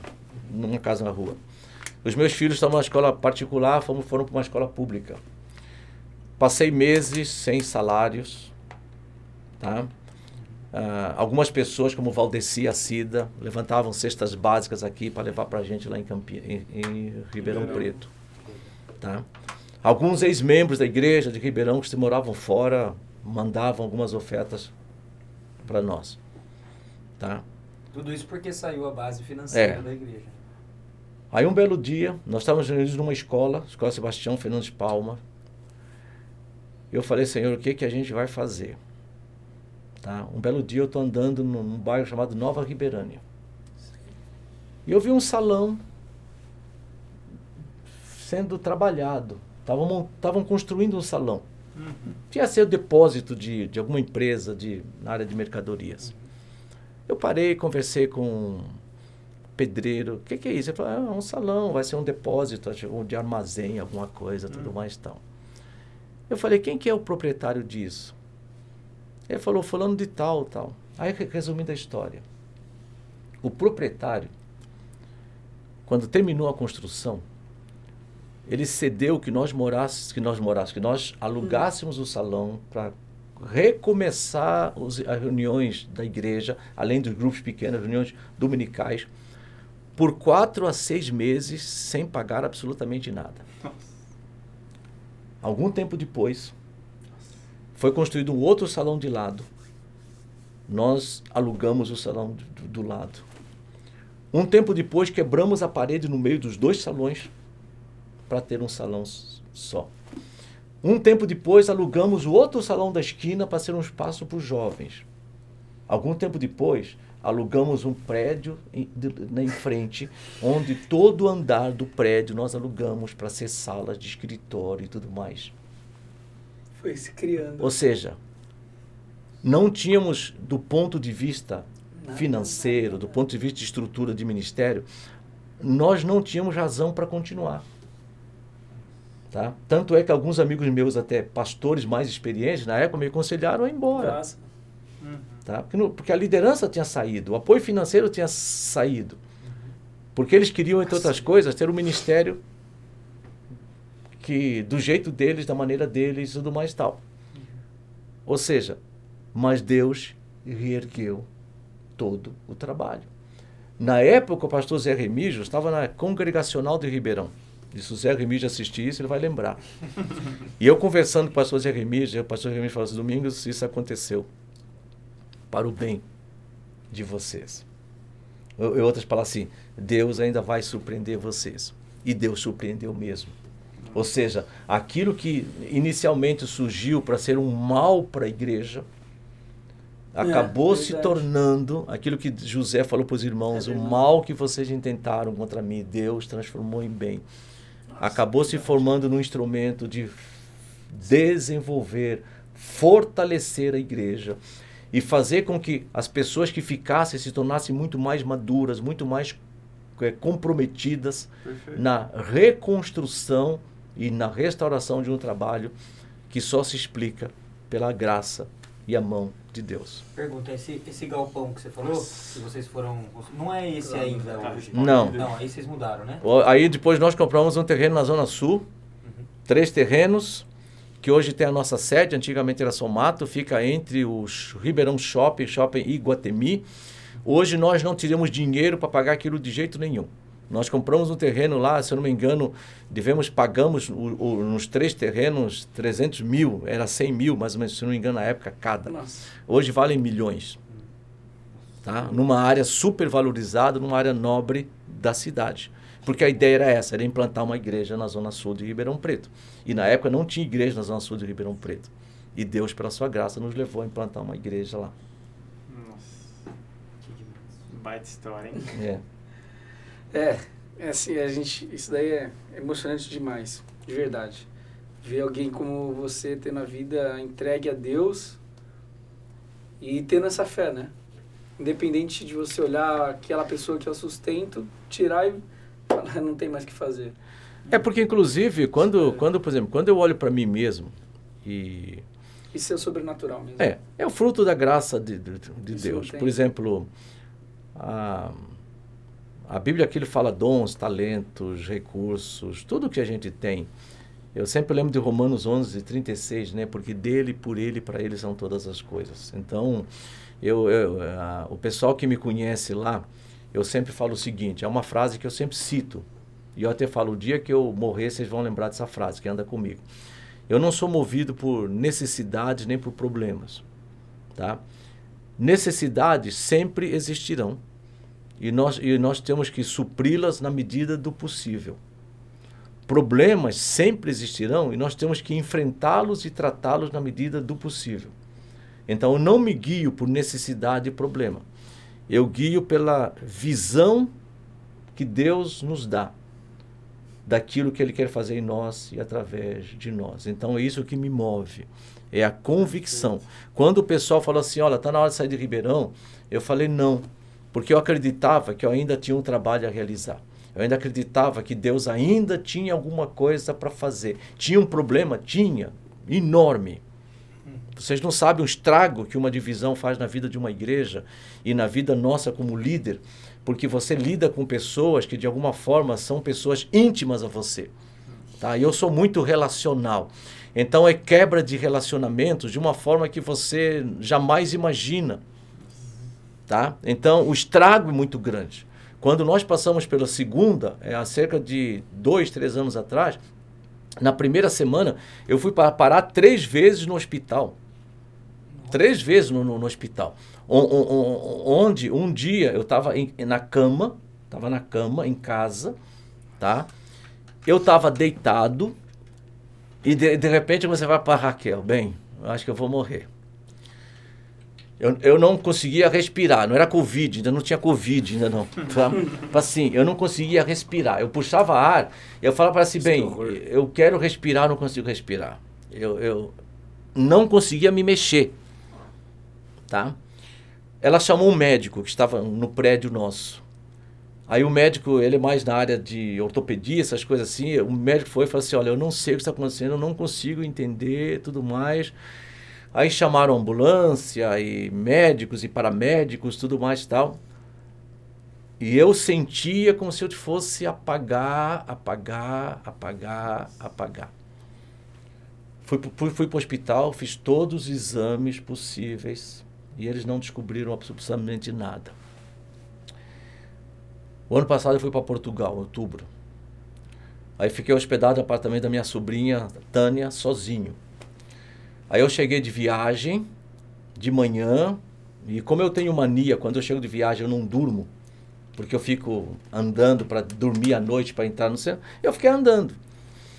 Aí chegou a noite eu dormi. Quando eu acordei no meio da noite, me deu a mesma coisa Nossa. tá? Me deu a, a mesma coisa.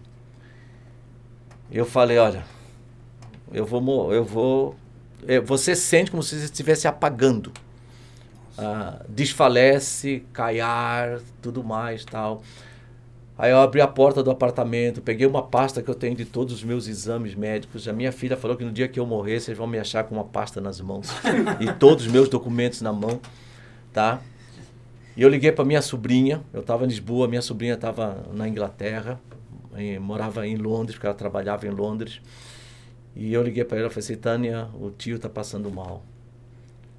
Eu não sei o que, que eu faço. Né? Aí ela ligou para a mãe dela, que estava lá em Angola, minha irmã, Angelinha. Né? Aí, aí lembrou de ligar lá pro, pro zelador do prédio, o pessoal fica na portaria e tal. Aí os caras foram, o resumo da história, chamaram bombeiros, né? Os bombeiros foram lá, me socorreram, me levaram para um hospital. Tô lá eu de madrugada em Lisboa, sozinho, no hospital. Aí a Lídia foi para lá, minha filha que estava em Chipre, acabou indo para lá para me socorrer, né? Agora, tudo isso era reflexo do quê? Do trauma que nós tivemos, Uhum. tá? Então, os médicos chegaram à conclusão que foi um estresse muito forte, tá? Que acaba tendo essa, essa, esses sintomas. E eu tenho, de alguma forma, aprendido a lidar com isso, tá? E, e ao mesmo tempo confiar o quê? Na sustentação da graça de Deus, na certeza de que Deus ainda tem uma obra que eu estarei fazendo. E enquanto isso, eu sou eterno nesse mundo. Aí no dia que Deus achar que acabou a obra, aí eu parto deste mundo. É isso. É, uma das últimas coisas que a gente gosta de falar é sempre sobre alguma frase, né, que você quer deixar. Mas a gente já aprendeu que antes da gente falar essa parte, a gente sempre joga de novo. Certeza que não tem mais nenhuma história que você queira contar. Olha, se eu for contar história, fica aqui até seis da manhã. Eu tenho história pra caramba. A minha vida é uma vida de histórias, por causa da, das situações que nós... Exato. Sim. Ó, Sim. Por exemplo, quando eu estava na palavra da vida, eu, a Raquel, a Lídia, e, o, e ela grávida do, uh, do Guilherme, nós não tínhamos sustento quando nós voltamos para a palavra da vida, para estudar, casados, já saí de Mariana. Ah, tá. Naquela época, a palavra da vida, vocês conhecem a palavra da vida, era estado de terra, a palavra da vida até Atibaia.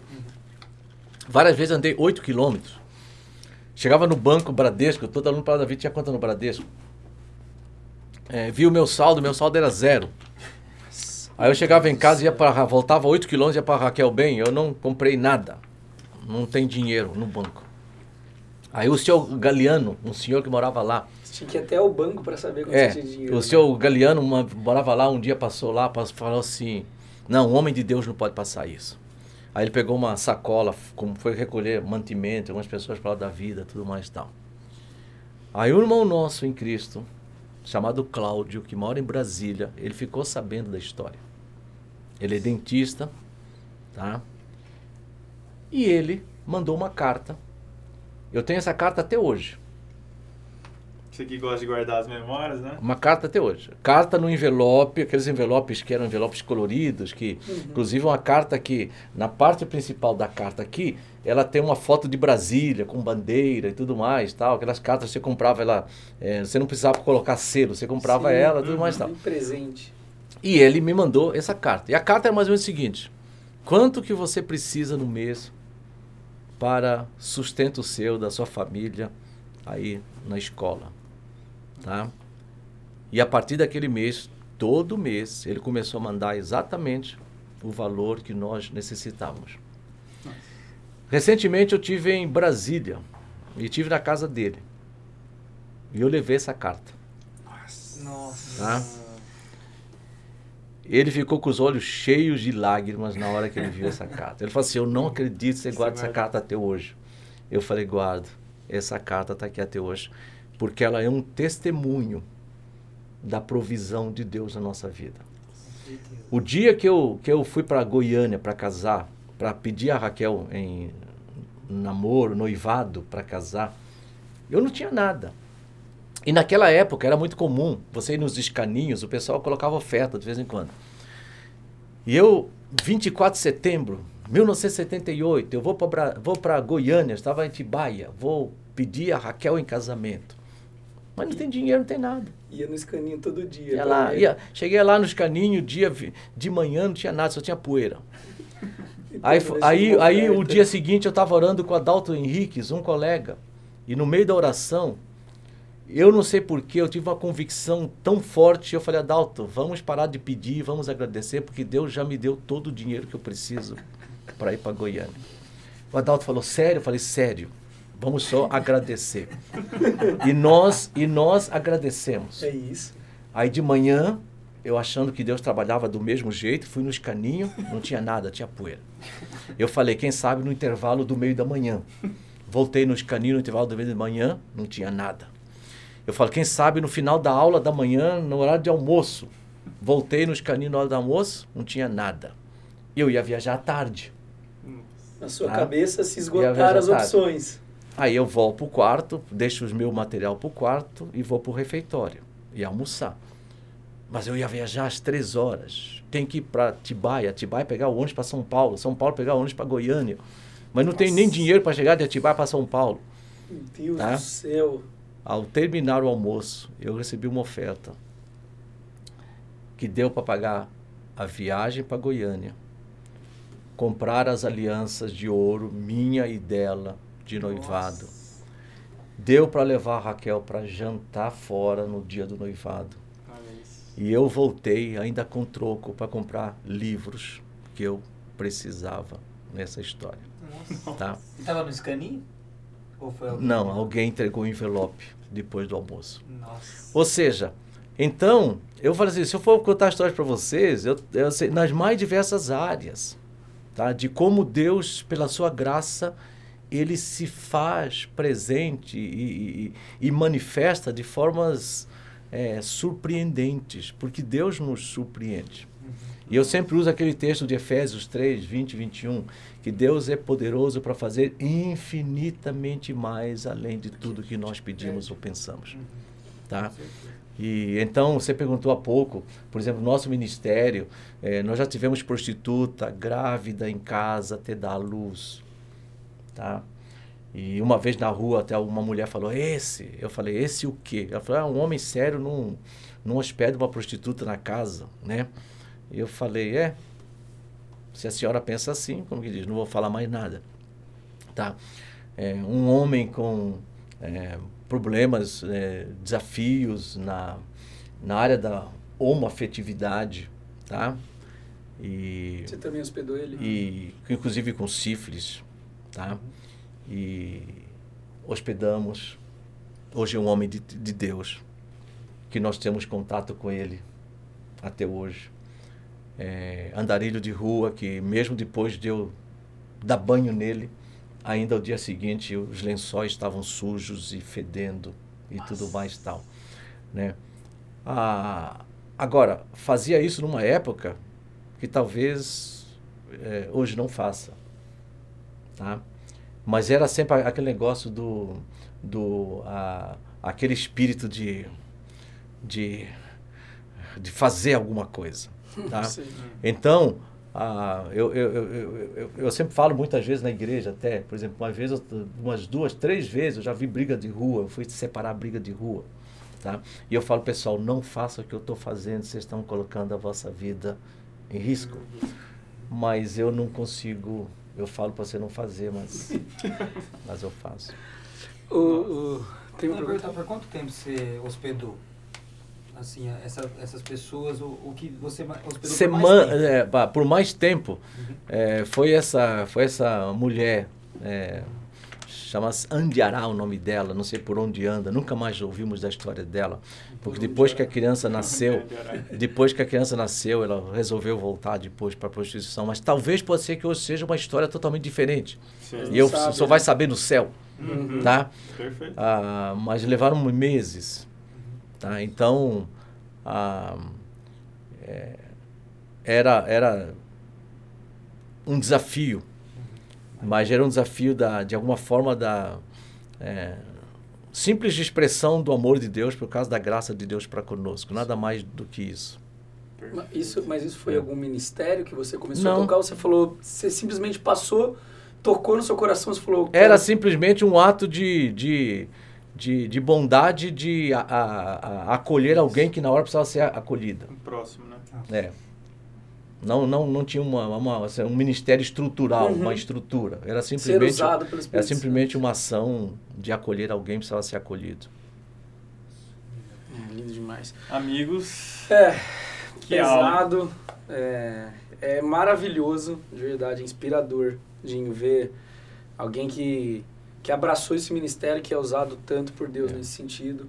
E uma das coisas que a gente sempre pede, né, é que você, que frase, né, que recado que você Um deixaria, conselho, né?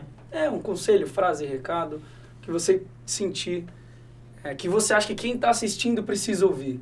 Levando em toda consideração toda a história que você passou, todo o ministério que você tocou, é, o que, que você acha que hoje, quem hoje, essas pessoas que estão assistindo, esse conselho ou recado você deixaria para eles? É. O recado que eu deixo, inclusive eu sempre falo isso a partir do meu próprio lar, é que vale a pena levar Deus a sério. Eu não me arrependo de levar Deus a sério. Ah, eu quero dizer rapidamente que quando eu cheguei para morar em Cascais, eu estava com 17 anos. Tá? Quem conhece Cascais, Cascais é uma cidade que perto de Estoril. Estoril tem cassino. Estoril tinha o Grande Prêmio, tem de Estoril, tem um ATP de tênis, tá? Região turística muito famosa, muito conhecida. E nós, como muitos outros jovens, depois que eu morei nesse lar de pessoas mais idosas, os meus irmãos foram embora, eu fui morar num lar de estudantes, tá? E então eu estava no lar de estudantes, cercado por outros estudantes que estavam nesse lar, e que eu me lembro, eu era o único de que confessava Jesus Cristo publicamente como Senhor e Salvador da minha própria vida. Então, o ambiente não era um ambiente é, biblicamente com os valores do reino de Deus. Era um ambiente do mundo co, é, corrompido, do mundo perverso, tá?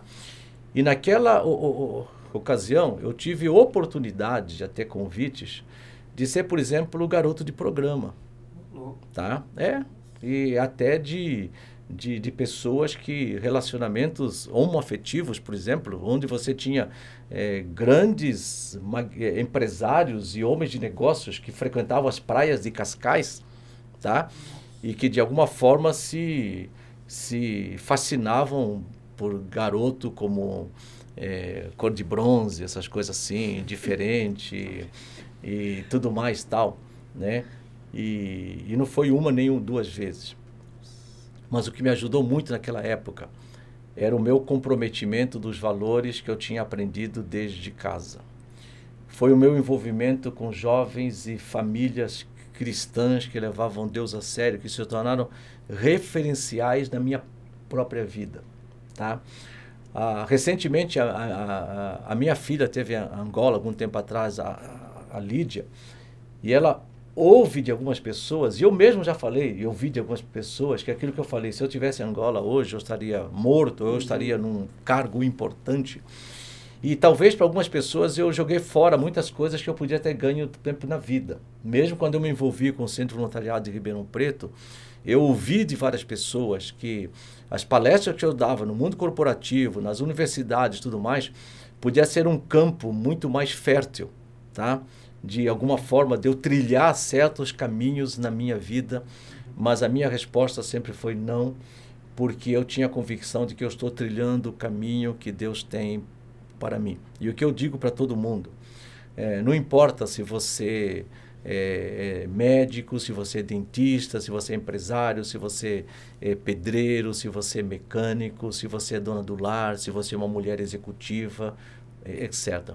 O, antes de tudo, o que importa é a nossa identidade como cristãos. Tá? E a nossa identidade como cristãos é aquilo que Coríntios fala: quer comais ou bebais, ou façais qualquer outra coisa, fazei tudo para a glória de Deus. E eu não entendo que a minha vocação seja a única vocação divina. Como diz Agostinho, as vocações humanas, as nossas profissões, as nossas demandas, os nossos papéis também são vocações divinas. Então eu, eu diria o seguinte: leve Deus a sério em qualquer área que você está, independentemente do papel que você tem. Porque se você é verdadeiramente é discípulo de Cristo, antes de tudo, você é discípulo de Jesus Cristo. E como discípulo de Jesus Cristo, você foi chamado para não desperdiçar a sua vida, mas você foi chamado para viver para testemunho, para honra e glória de Jesus Cristo, com o contentamento e a satisfação nele. E isso vale a pena. Não é desperdiçar a sua vida, muito pelo contrário, levar Deus a sério é ganhar a sua vida. E eu digo isso e sei disso, que eu tenho ganho a minha vida. É aquilo que quando Pedro fala, deixamos tudo para te seguir, o que ganhamos com isso? Jesus falou assim: aqui nesse mundo você ganha casas, pais, mães, irmãs e tantas outras coisas. Muitas vezes, sem, mesmo que você seja proprietário, amém pela bênção que Deus te dá, mas independentemente disso, Deus te dá para usufruir dessas coisas. E hoje eu vou pelo mundo afora, eu tenho casas, pais, mães, irmãos e tantas outras coisas. E além disso, Jesus falou assim: e no reino vindouro, muito mais do que tudo isso. Então vale a pena levar Deus a sério. E se você conversar com os meus filhos, eles fazem. Meu pai sempre fala que a melhor coisa é investir em vidas. Porque o que vai para o reino, para a eternidade, são vidas. As demais coisas ficam por aqui. Mas, cara, é. Conselho. Nossa, tem um, pé da letra. Já tem um versículo, um versículo que você mais gosta e por quê? O versículo que eu, que eu uso muito é aquele versículo de Gálatas 2:20, não vivo mais eu, mas Cristo vive em mim. E a vida que agora vivo na carne, ou seja, como ser humano, vivo na fé do Filho de Deus que por mim se entregou, tá? E me resgatou. Então eu gosto disso porque ele mostra exatamente a essência do que eu preciso ser e viver. Não eu, mas Cristo em mim. E a vida neste mundo viver pela fé. E quando eu falo viver pela fé, é viver em confiança e obediência ao Senhor Jesus Cristo, tá? E é assim que eu procuro de alguma forma pautar a minha própria vida. E olha que eu sou uma pessoa bem estruturada. Se você um dia sentar comigo, você vai se surpreender os planejamentos que eu tenho é, na área financeira, área material, área física, de esporte, área não sei o que, tudo mais e tal. Porque muitas vezes o pessoal acha que viver pela fé é, é, é aquela música do Zeca de Pagodinho. Deixa a vida me levar, vida leva eu. Não, viver pela fé também envolve estrutura, envolve planejamento, envolve tudo. Mas só que tudo isso o quê? Com confiança e, e obediência na dependência de Deus. Esse também é meu versículo favorito, só para é. deixar claro. Agora virou. e por último, a gente sempre tem o objetivo também de ajudar as pessoas que são indecisas, né, em, em contribuição financeira, ou muitas pessoas que querem ajudar, né, com serviço mesmo de mãos, mão de obra. É, a gente sempre tem o objetivo de divulgar algum projeto, seja algum projeto missionário, algum projeto social que você participa. Canal do YouTube também, né? Acho que você tem um canal do YouTube, a gente é. pode colocar lá na descrição já também. Olha, eu ainda não tenho canal do YouTube, eu tenho o Instagram e tenho o Facebook. Eu oh. espero ter um canal do YouTube. Inclusive, eu faço toda semana vídeo de provérbios, que são 53 provérbios. O último foi sem culpa, porque, é, porque o texto trabalhava que é, tortuoso é o caminho do homem com culpa. E também tem produzido muita coisa no Facebook, muitos vídeos. Eu espero algum dia é, ter tudo isso. Quando eu tiver uma equipe como essa aqui, então vou ter no, vou ter no YouTube, tá? Mas eu acho que é o seguinte, é, caso vocês... Um desafio grande, eu vou muito para Angola, inclusive eu tenho, no próximo ano, eu tenho um projeto para ir para lá. E, e quando eu vou, eu vou para capacitação de líderes e também ajudo a montar bibliotecas e tantas outras coisas tal. E ainda ontem eu recebi um, tem até no meu celular ali, é, um, um clamor lá de um líder angolano, falando, pastor Domingos, quando vier, me traz isso, isso, isso, isso, assim, mas ele está pedindo o quê? Está pedindo material didático, tá? É, recursos de, de, de, didático, livro de estudo. E uma pessoa que ajudava muito era o Dr. Russell Shedd. Inclusive, Opa. várias vezes, através da própria Vida Nova, várias viagens que eu fiz para Angola, eu levei. Uma vez eu estava no aeroporto de São Paulo, estava com uma mala com 53 quilos. Aí na hora de despachar, fala assim: ó, você não pode, tem que comprar. Aí eu acabei comprando uma outra mala no aeroporto. Imagina o custo de comprar outra mala no aeroporto de Guarulhos. Deus. Exatamente para despachar em duas malas, né? Mas tudo era, era livros, Bíblia de estudo e tal, e muitas Bíblias que o pastor Russell Shedd tinha dado. Agora, a próxima viagem minha é só o ano que vem, tá? Então não tem uma necessidade Uhum. Agora, tá? Mas ah, há uma necessidade de investimento na capacitação de, de liderança isso, recursos. E quando você viaja, você sabe que além dos livros, você tem o peso dos livros, Sim. né? Porque geralmente quando você viaja, eu não sei hoje, mas na época era tipo É. eh, 12 dólares cada quilo a mais, né? Então se você leva, por exemplo, eh, 50 quilos, então você imagina, multiplica isso por 12 dólares e você vai ver quanto isso vai dar de bagagem. Mas não é uma necessidade para agora, não. É uma coisa mais só para vocês estarem orando, conhecendo, e ao mesmo tempo ficar atento para as próprias necessidades que vocês têm aqui, seja no contexto eh, local de Campinas ou no contexto que vocês estão acompanhando, vão assistir esse vídeo, dentro de uma realidade que você está, talvez uma necessidade que você possa se envolver direto com ela e ajudar, ok? Mas vale a pena Perfeito. ajudar. É isso. Cara, Pessoal, muito bom, hein? Muito espero bom. que vocês tenham aproveitado tanto quanto a gente aproveitou. Foi muito bom mesmo.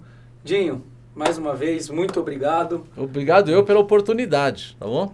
Não, E imagina. espero isso de alguma forma colaborar para que Opa, mais e mais pessoas possam chegar à conclusão que vale a pena levar Deus a sério. Perfeito.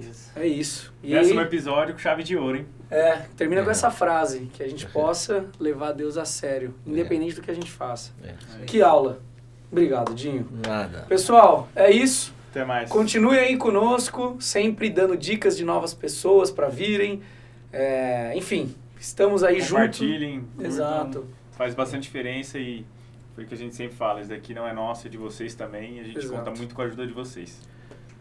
Valeu, pessoal. Grande abraço, viu? Até mais. Valeu. Tchau.